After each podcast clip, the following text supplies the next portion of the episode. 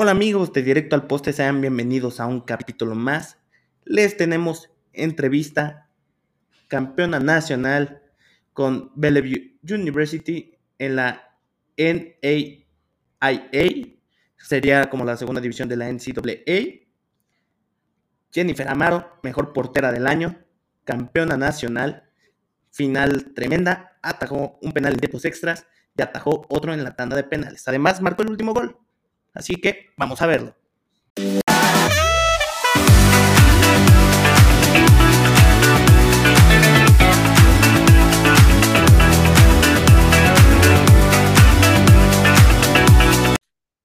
Amigos, como les dijimos, hoy tenemos una invitada de honor, una invitada de lujo, Jennifer Amaro, portera de, los Bruins de, de, Nebraska, de la Universidad de Bellevue. Principalmente estuvo en Club Laguna, también estuvo en los Aztecas de la UTLA. Y bueno, vamos a, a conocerte un poco más. ¿Quién es Jennifer Amaro? ¿Cómo te defines? Híjole, estudiante atleta de toda la vida, diría eso. Ok, pero más enfoque. ¿Quién es Jennifer Amaro? Híjole, mm, pues no sé, diría alguien que, que le gusta soñar mucho, que le gusta pensar mucho en grande y alguien que está dispuesta a todo por lograr lo que quiere. Entonces, diría eso. Este, pues vamos un poco con tu sueño. ¿Cómo inició tu amor al fútbol? Pues jugando con mi primo. Sí, no, pues, o sea, no podría decir como tal algún momento específico, pero desde que tengo memoria me ha gustado y yo creo que yo todavía podría ver mi video del kinder y estoy con los niños eh, queriendo jugar fútbol, ¿no?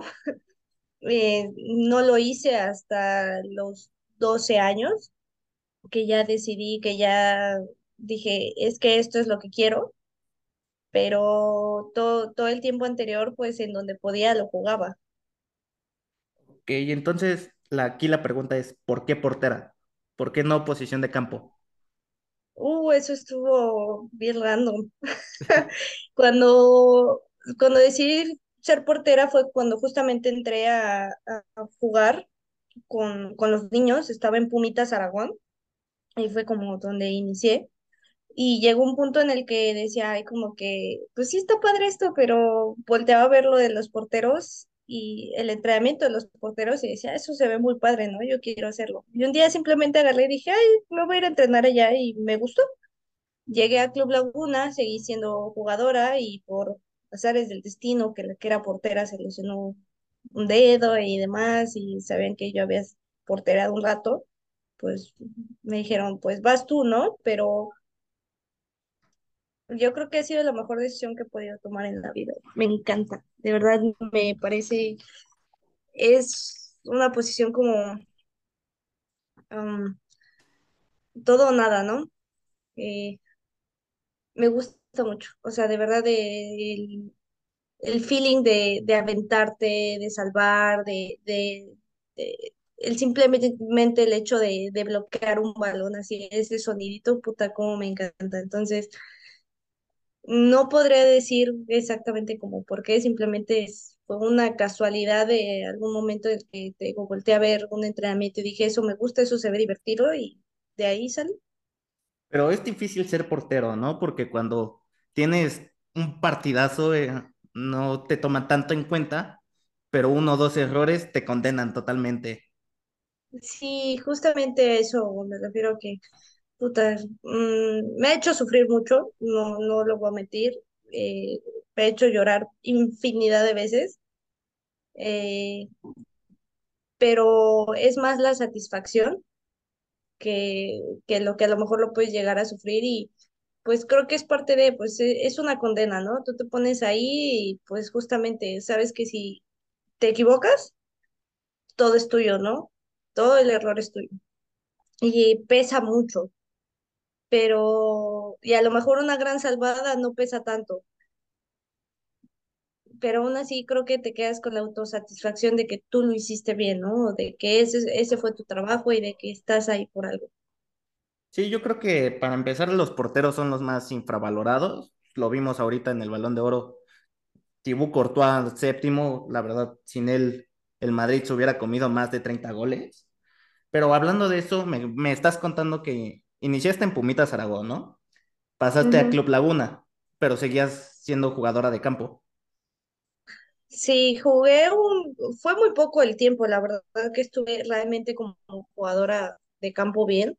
O sea, mi entrenadora sí, sí tenía el conocimiento que eh, había entrenado de portera, no que había jugado, simplemente había medio entrenado ahí de portera. Y te digo, por hacer el destino que la que estaba en portera se lesionó el meñique y simplemente dijo, no, ya no quiero, que no sé qué.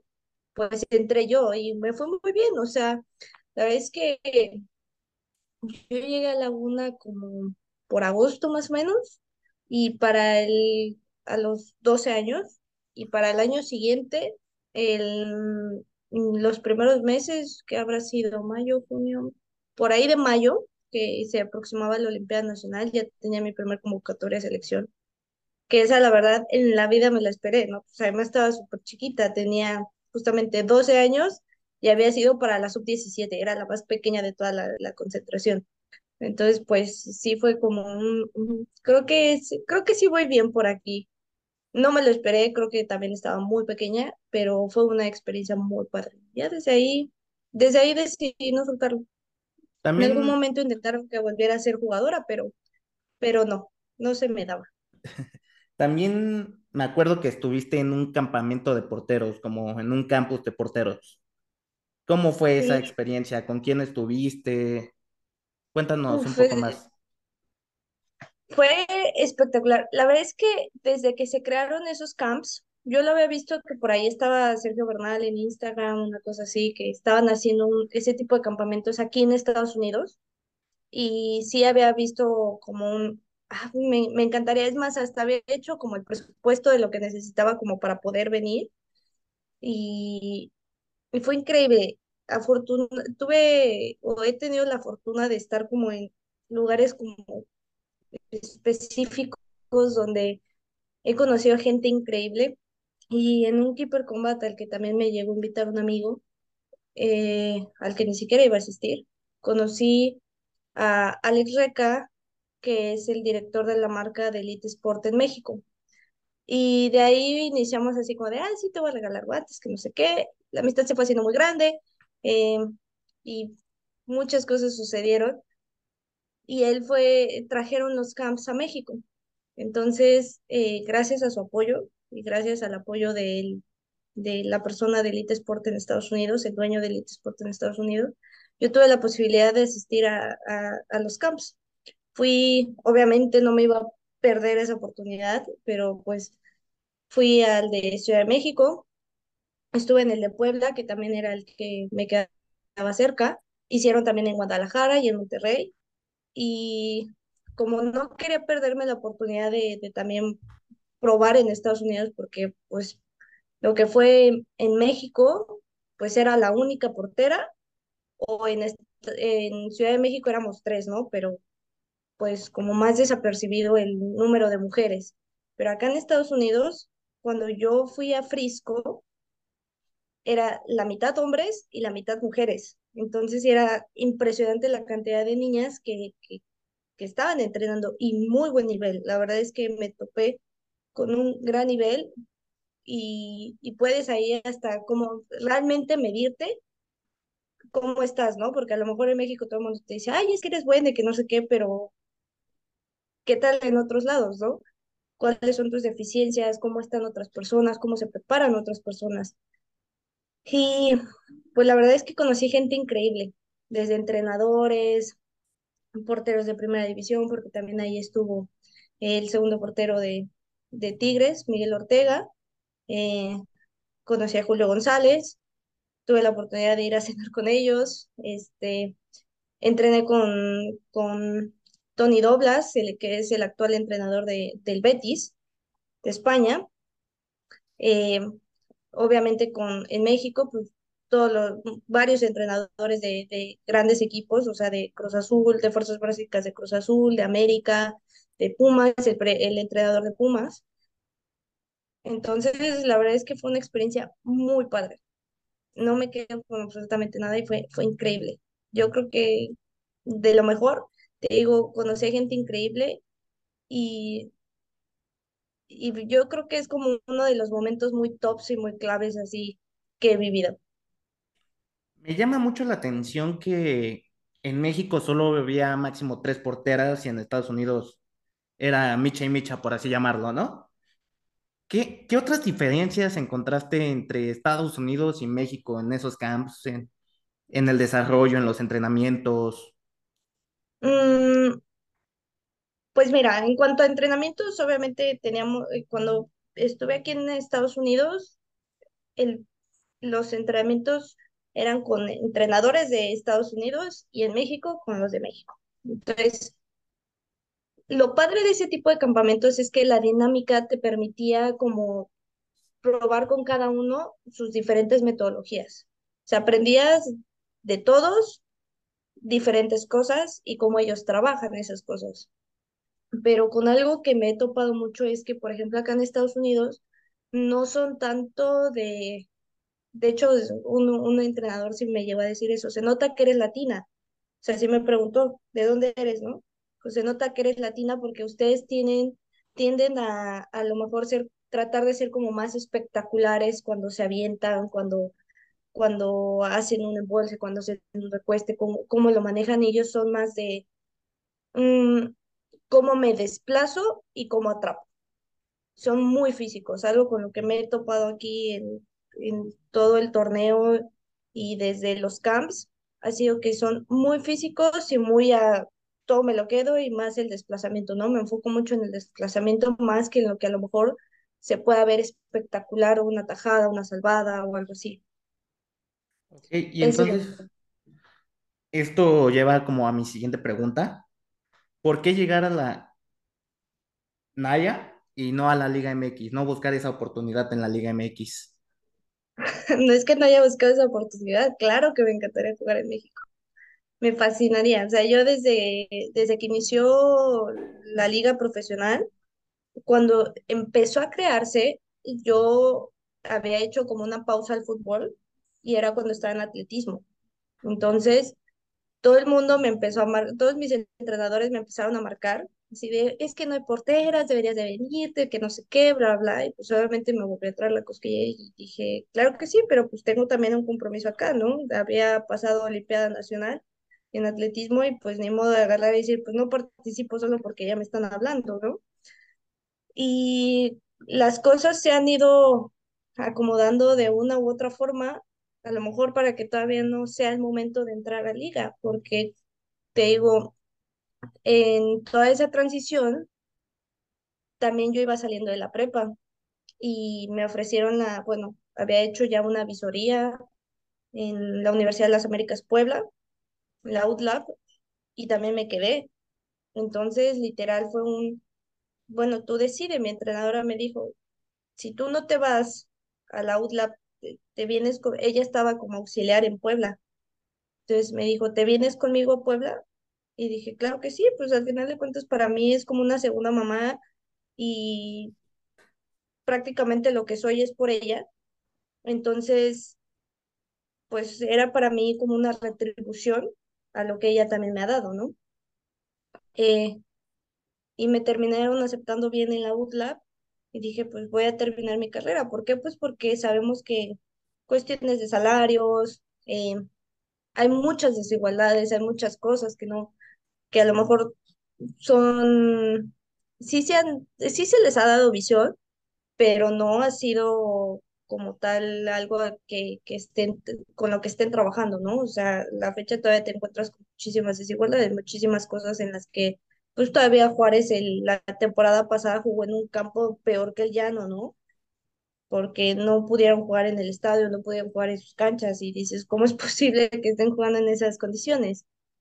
Eh, o que las mismas jugadoras estén en, jugando sus partidos de liguilla en las canchas de la Noria porque pues no les, no les dan estadio, porque no les dan pues a lo mejor ese, ese lugar.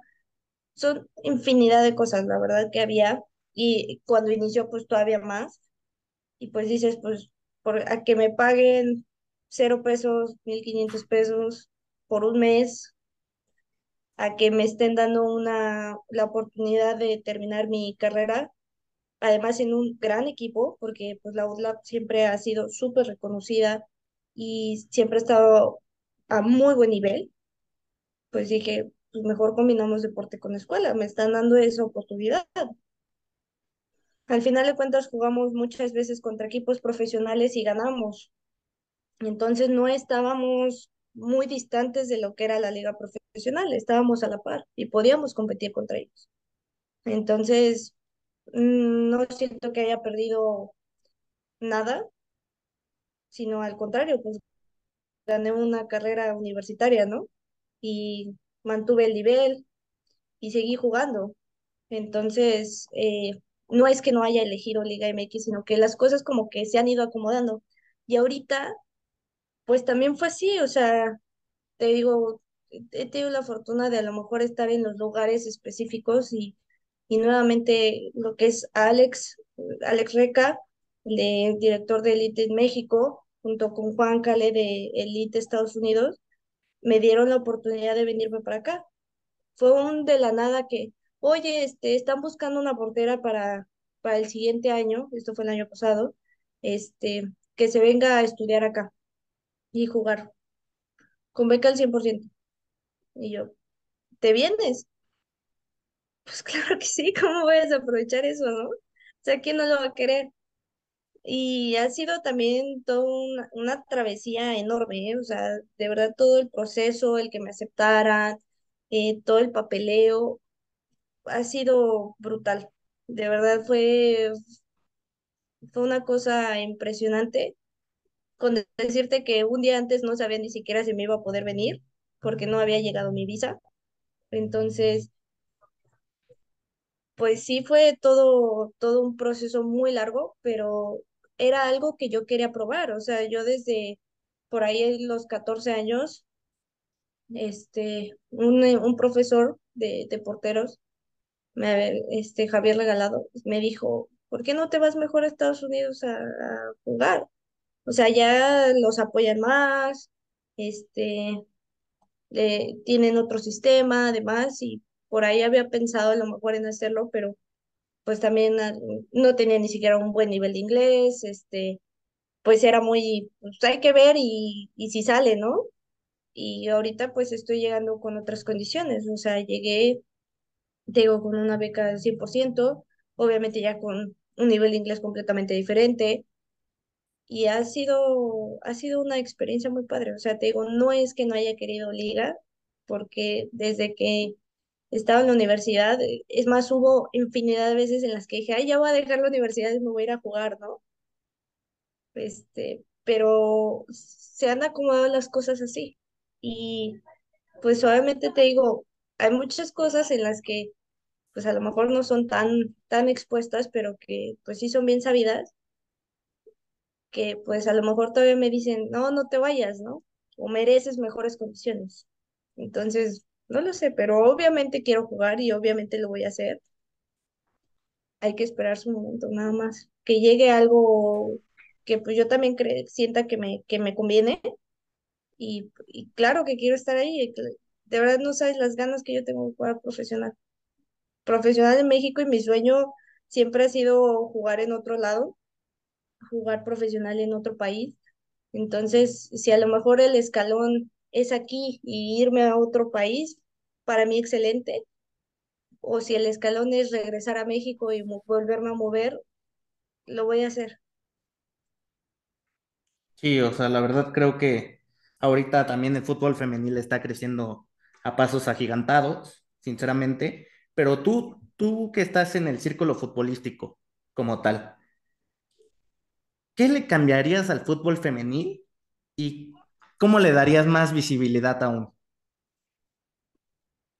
Pues primero, o sea, a lo mejor en cuanto a cambios, a mí me gustaría que se tuvieran por lo menos, o sea, uno no, no exige los salarios estratosféricos que se le pagan a los hombres, ¿no? Pero sí que por lo menos haya una reglamentación o algo en donde tengas un sueldo mínimo con el que te dé posibilidades para vivir, ¿no?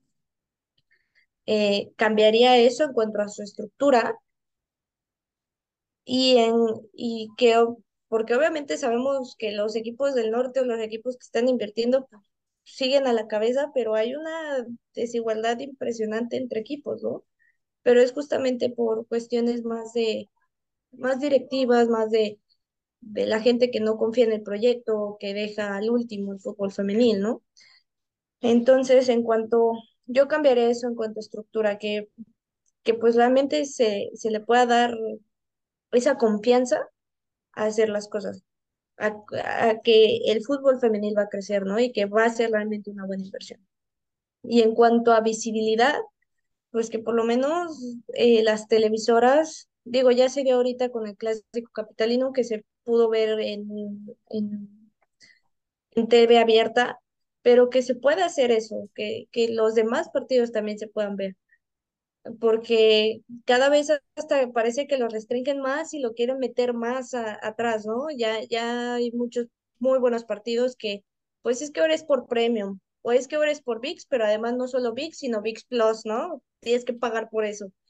Y yo creo que algo que no, no están viendo las televisoras es que, pues no toda la gente tiene la capacidad para estar comprando Fox Premium, y Star Plus y VIX Plus y luego también Netflix y luego, o sea, no.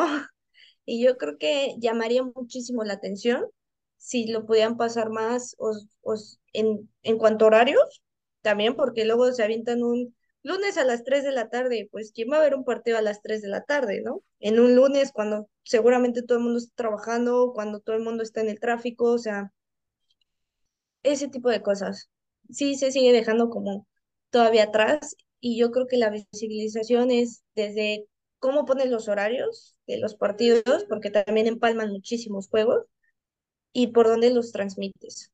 O sea, que no sea nada más, que a lo mejor sí tengas la opción de la plataforma de paga por si quieres X o Y servicio, pero que tengas la posibilidad de consumirlo en otros medios, ¿no? En, donde no tengas que pagar por él o donde sea de fácil de acceder te digo, que no tengas que estar ahí buscando, teniendo que pagar por todos lados por únicamente ver un juego, ¿no? Nadie lo hace. Sí, obvio, también creo que no solo es un problema ese de México. Como tal, en Europa, yo, yo hace dos, tres años era muy fan del León de Reinald Pedros, que llegaba a la final de la Champions y, y la ganaba y jugaba bonito. Ahorita estoy siendo muy fan de lo que hace Alexia Putellas, pero aún así cuesta trabajo ver los partidos, aunque sean de Champions League femenil, cuesta trabajo. Hace poco me vi el Mundial Sub-17 de México-España. Y la verdad es que están saliendo jóvenes, el fútbol femenil está creciendo demasiado. Y tan solo lo que hizo Tatiana Flores, hermana de Marcelo Flores, para mí dio un show de, de cómo un 9 no tiene que meter gol para dar un partidazo totalmente. Este. Sí, mira, y te podría decir que justo una de las defensas de, dos de, una defensa y una media de esa selección fueron compañeras mías en Laguna.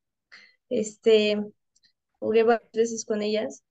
Y sí, o sea, justamente está creciendo mucho, pero también me encantaría que se le diera la oportunidad de que las niñas no solamente, o sea, que si se van a dedicar 100% al fútbol, pues no dejen de lado cuestiones de estudios y demás, porque la, mmm, yo creo que todavía no está para que únicamente te puedas dedicar a, al, de, al fútbol, por lo menos no en México. Entonces sí me gustaría Sí, que no solo las dejaran perder en, en a lo mejor una ilusión de un fútbol profesional eh, y que se pudiera seguir dando continuidad a, los estudios, que es algo que es, es algo que me gusta el sistema de acá de Estados Unidos. Todo el tiempo tienes que combinar deporte con escuela. Y una de las cosas que a lo mejor no te permiten ser elegible para jugar en, en cualquier liga es que no hayas combinado deporte con escuela todos los años. Sí, tan solo es algo que se ve no solo en, en fútbol, ¿no? También se ve en básquetbol, en fútbol americano, se, se ve como Sí, en todo. todos los deportes tienen, eh, el tema es que, te digo, las ligas se manejan así, todo el tiempo tienes que combinar deporte con escuela. Y eh, fue la verdad un tema por el que yo a lo mejor estuve ahí tronándome los dedos por a lo mejor no poder ser elegible. por la cuestión del COVID, que no tuve actividad en, en la pues, que obviamente duró mucho más de lo que duró aquí en Estados Unidos. Eh, digo, la verdad es que fue una travesía muy grande todo el papeleo, pero afortunadamente se logró y llegó jus- justo a tiempo. Verdad, horas antes pude tener mi visa y pude venirme. Y a ver, este, hablando un poco de, de que ya llegaste a Estados Unidos, ¿no? ¿Cómo ha sido tu adaptación? ¿Qué es lo que más extrañas? Pues ahora sí que de acá, ¿no? De este lado de México. ¿Qué es lo que más te falta allá, por así decirlo? Uy, la comida.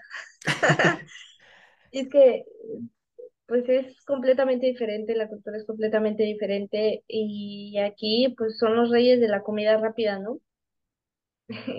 Y pues no, si hace falta como ese sabor de casa, eh, los tacos, o sea, cosas picantes, aquí también cosas de Chile y nada, muy complicado, sobre todo en la ciudad en la que estoy, pues ya te vas a lo mejor ciudades donde hay más latinos, Chicago, Los Ángeles, Florida, Texas, y si encuentras como más cosas, pero aquí es muy complejo.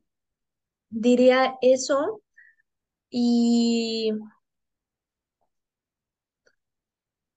y tal vez el clima, porque digo, estamos ahorita en octubre y salgo en la mañana a menos 8 grados, casi muriéndome, y estamos en octubre. O sea, yo no me quiero imaginar cuando esté noviembre, diciembre, híjole, aquí, aquí me voy a morir. Eso porque además eh, lo que fue de todo, todo agosto hizo mucho calor, pero muchísimo, y es muy húmedo. Todo el tiempo estás sudando, todo el tiempo te sientes así como súper abochornada. Es muy cambiante y sí, sí pega, sí pega bastante. Sí, y aparte, bueno, por lo que hemos hablado, por lo que hemos estado charlando, tu adaptación ha sido buena. ¿No has tenido problemas de algún tipo? No, la verdad es que para nada. Eh, me, me ha sorprendido mucho lo bien que me recibieron aquí. Desde el primer día que llegué, así desde que aterricé y me recibieron en el aeropuerto, me recibieron como si me conocieran de toda la vida. Y eso está muy padre. El equipo es muy unido eh, y algo que mencionan mucho los coaches es que buscan siempre que seamos como una familia. Y sí se siente así, ¿no? De verdad, todo el mundo está así completamente en sintonía y, y se siente esa vibra de que va bien, ¿no? De que eh, si bien a lo mejor no hablas todo el tiempo con todas, pero que trabajan por un mismo objetivo y que todo es como equipo. Eh, eso me gusta. Los coaches, la verdad, mm, o sea, no tengo queja alguna. De verdad me han recibido muy, muy bien, me tratan muy, muy bien eh, todos y, y sí, sí, sí sorprende, sí sorprende por, porque pues a lo mejor uno pensaría que pues es Estados Unidos, usualmente tienden a ser como más fríos en cuanto a carácter, en cuanto a cómo se expresan y así, pero me he topado con, podría decir como con otro tipo de estadounidenses, ¿no? Bueno, no todos son, eh, tengo tres coaches que son ingleses, pero me gusta eso, que de verdad me trata muy, muy bien. Y siempre se preocupan mucho por tu estabilidad mental, por cómo estás, por, por cómo te sientes.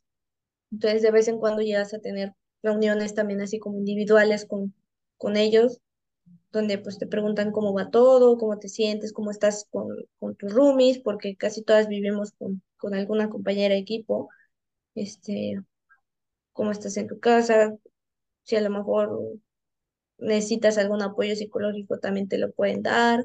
Que bueno, yo he, yo he seguido trabajando con mi psicólogo desde que llegué acá, porque pues sabía que iba a ser como una transición un tanto pesada, sí lo ha sido, eh, sobre todo los primeros 15 días, pero la verdad es que que te reciban así de bien, sí ha hecho el cambio a que no pese tanto el cómo, pues el cómo manejas eh, tu transición. A ver, este, ¿te parece que última pregunta de la entrevista y pasamos a una pequeña dinámica que tengo como preparada? Dale, dale. Este, ¿qué consejo le darías a las niñas, adolescentes, mujeres que busquen hacerse un paso en el fútbol femenil? Que no dejen de creer y que no dejen de prepararse. Yo creo que, bueno, un consejo que es, no recuerdo si fue un entrenador o fue un amigo el que me lo dijo, es que donde quiera que vas hay ojos. Entonces, muchas veces tú piensas que hay la canchita de aquí de la esquina y yo, pues te, te entra como esa apatía, ¿no? De hacer las cosas. Y él me dijo, es que donde quiera hay ojos, tú nunca sabes dónde puedes, dónde alguien puede estarte viendo, entonces siempre tienes que dar tu 100%, ¿no? O más de ese 100%. Y creo que es algo que me ha resultado. Me ha tocado entrenar en camellones y no pasa nada, ¿no? O sea, es parte de ella, es parte de querer seguir haciendo lo que me gusta y no dejar de lado el objetivo, la meta que, que siempre me he planteado.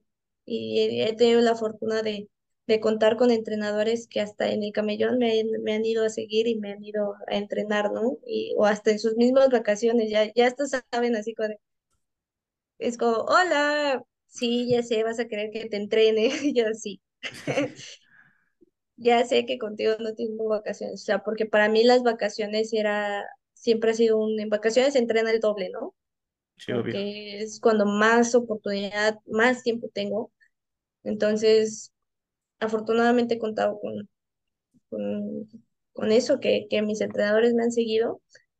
Y ese es el consejo que darían, que nunca, o sea, cualquier instante, no dejen de soñar, no dejen de creer por lo que quieren y que siempre den el 100%. No, pues la verdad, qué orgullo tener a, a mexicanos en el extranjero representando, sintiendo, sintiendo los colores, jugando el deporte que aman, cumpliendo su sueño. Aparte, familia, ¿no? O sea, qué orgullo, la verdad, verte ahí, cumplir todos tus sueños.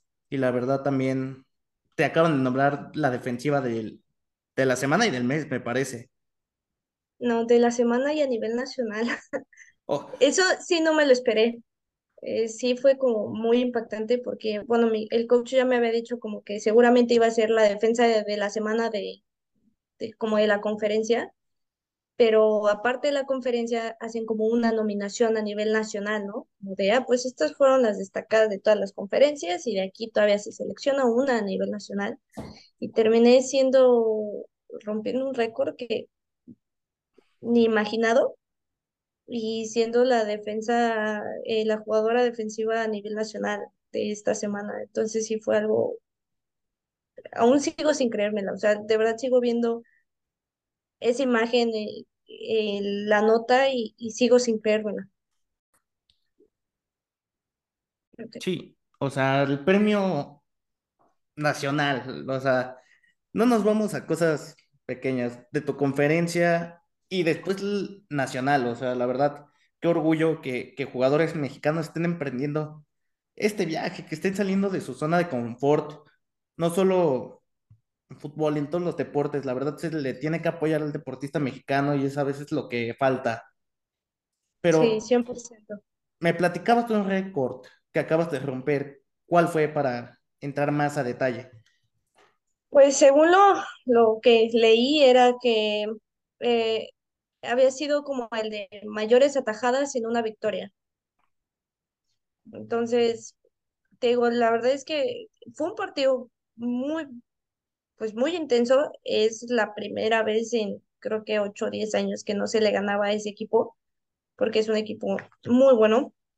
Georgia Winnet, este, y terminamos como número uno de la conferencia, ahora sí que era el rival a vencer y, y pues el coach estaba sumamente feliz por, pues por el logro, porque al final de cuentas también es, también es completamente de él. Y pues a lo mejor yo diría, pues, mm, no fue el, no diría que a lo mejor fue mi mejor partido de la vida y que aún así haya obtenido eso, pues sí fue muy impactante para mí. Te digo, sigo sin creérmela y como me dijo hoy eh, la coach, ¿no? Este, it's a big nation, o sea, es, es una gran nación donde lo estás logrando, ¿no? No es cualquier cosa. Eh, soy la tercera jugadora en toda la pues en toda la historia de, de la, de la universidad que, que obtiene ese logro. La última lo obtuvo en el 2014, entonces, pues para ellos también es como mucho. Sí, obvio. Este, y también, o sea, ahorita son los sembrados número uno de su conferencia, ¿no? Ujú. ¿Cuándo empiezan playoffs? Nos quedan tres partidos. No estoy siempre, mira, la verdad es que la, la, sigo sin entender muy bien cómo funciona esto. Eh, pero nos quedan tres partidos como de fase regular y de ahí empieza la postemporada. No, Entonces, mucha por ahí de suerte, mediados de, de noviembre, más o menos. mucha suerte. Se, se te junta con el mundial. Sí, vamos a, vamos a este, tener tiempo para estar viendo este, los partidos seguramente. La verdad, pues mucha suerte, mucho éxito. La verdad, qué orgullo. Para empezar, eres la primera persona que entrevisto. Es un orgullo tenerte aquí. Me, me da mucha felicidad ver que estés triunfando ahora sí que tan lejos de, de tu ciudad natal, de tu país de nacimiento. La verdad, te lo aplaudo. Saliste de tu zona de confort. Muchos no lo hacen, muchos no se atreven. Tú te atreviste y, y me llena de felicidad ver todo eso. Estoy muy orgulloso de, de lo que estás logrando y de que pues al final se vienen cosas mejores, supongo yo. ¿Cuál, cuáles serían tus, tus siguientes pasos? Pues pues, obviamente ya jugar profesional. Llevo años ya ansiando poder, poder hacerlo. Entonces el siguiente, el siguiente paso es ese, ya poder dedicarme a jugar profesional. Y hacerlo, pues obviamente el tiempo que más pueda, porque al final de cuentas sabemos que es una carrera un tanto corta, y pues yo creo que unos 10 15 años, todavía me gustaría poder hacer eso, y ojalá pueda vivir de eso, o sea, creo que se le puede sacar mucho provecho y, y si no, pues también dedicarme a mi carrera, me encanta lo que estudié, entonces, ¿por qué no? Sí, o sea, la verdad, esperemos se logre. Posiblemente se logre, es, es un talento, bueno, no muchos conocen ta- tanto su carrera como varios que la han seguido. Es un talento excepcional en la portería. No solo lo digo yo, también lo dice el, el diario Record en uno de, de los camps. Hubo ahí también una pequeña entrevista, una pequeña entrevista, una pequeña nota, en donde la destacan como la mejor de esos camps, habiendo, sí, sí, este, fue en el de Puebla, sí, cierto. Ni, ni me acordaba de esa nota. Tiene, ni me acordaba de esa nota, pero sí, ni siquiera había, sab- ni siquiera había sabido que, que la habían sacado. Fue, por ahí en una ocasión me la encontré, fue como de, wow, no, ni topada, ¿no? Pero sí, o sea, yo creo que, bueno, mi siguiente paso sería jugar profesional y, y me, me encantaría poder regresar a selección. posiblemente muy pronto lo estés. ¿Te parece que hagamos una pequeña dinámica? Son Date, preguntas rápidas, ¿ok? contestar tal, tal. Va. Empezamos si quieres, algunas no son de dos opciones, algu- algunas son de pregunta concisa. Ok, dale. Equipo favorito, Mm, Bayern Múnich, mayor ídolo, Manuel Neuer, Bufón o Casillas, Juan, Neuer o Ter Stegen, Neuer 100%. Courtois o De Gea. Eh, Courtois. Tal vez esta comparación no son de, de los mismos niveles, al final. Job solo, Blanca Félix. Uy, no, 100% Hop solo, histórica de toda la vida. Sí, pero pues al final creo que Blanca Félix ha Ha sido hecho muy buen trabajo y la verdad me parece que, que ha sido sumamente destacada en lo que ha requerido, pero llega a flaquear bastante y eso es lo que a lo mejor no me convencería tanto. Alexia Putellas o Samantha Kerr. Uf, yo creo que por el momento Putellas. ¿Marta o Alex Morgan? Marta, 100%. También. ¿Simone Biles o Serena Williams? Mm, Serena. Se empiezan un poco a subir. ¿Ir a- con la selección o ganar un título con el club de, de tus amores? Yo creo que selección. Nunca, yo creo que el sentimiento de representar a tu país nunca te lo quita nadie. ¿Jugar mundial o Champions League? Un mundial. ¿Jugador mexicana favorita? Jugadora mexicana. Me quedo con Itzel González. Lo está haciendo muy bien ahorita. Este, ¿Mbappé o Haaland? Ojalá. ¿Messi o Cristiano? Cristiano Ronaldo. Su disciplina es impresionante. Este, vol- bueno, ¿ir a la Liga MX o a la Women's Soccer League? No, Women's Soccer League. Sí, sí aspiro a eso. ¿O la Liga de España? No, 100% me iría a Europa. Y por último, ya la última preguntita sería, ganador del Mundial. Ganador del mundial. Me encantaría mi Alemania. Otra vez. Creo que este año lo veo un poco complicado, pero me encantaría Alemania. Pues así cerramos esta pequeña entrevista. Muchas gracias por ser parte de este proyecto de Directo al Poste. Ha sido un honor tenerte aquí, poder entrevistarte, poder hablar. Al final también quería hacer esto como más ameno, ¿no? Una entrevista típica, por así llamarlo. Quería más amenidad. En verdad, muchas gracias. Qué orgullo que nos estés representando de tal manera. Te- ya no te, te voy a decir Jenny Amaro, te voy a decir la, la mejor de la nación de Estados Unidos. ¿Verdad? Muchas gracias por esto. No, gracias a ti. La verdad es que me da mucho gusto que, digo, yo toda la vida he sabido lo que te, lo que te encanta hablar del deporte y me da mucho gusto que de a poco lo, lo estés haciendo y al final de cuentas la constancia siempre te llevará donde tú quieres y va a crecer mucho. Vas a ver que va a crecer mucho.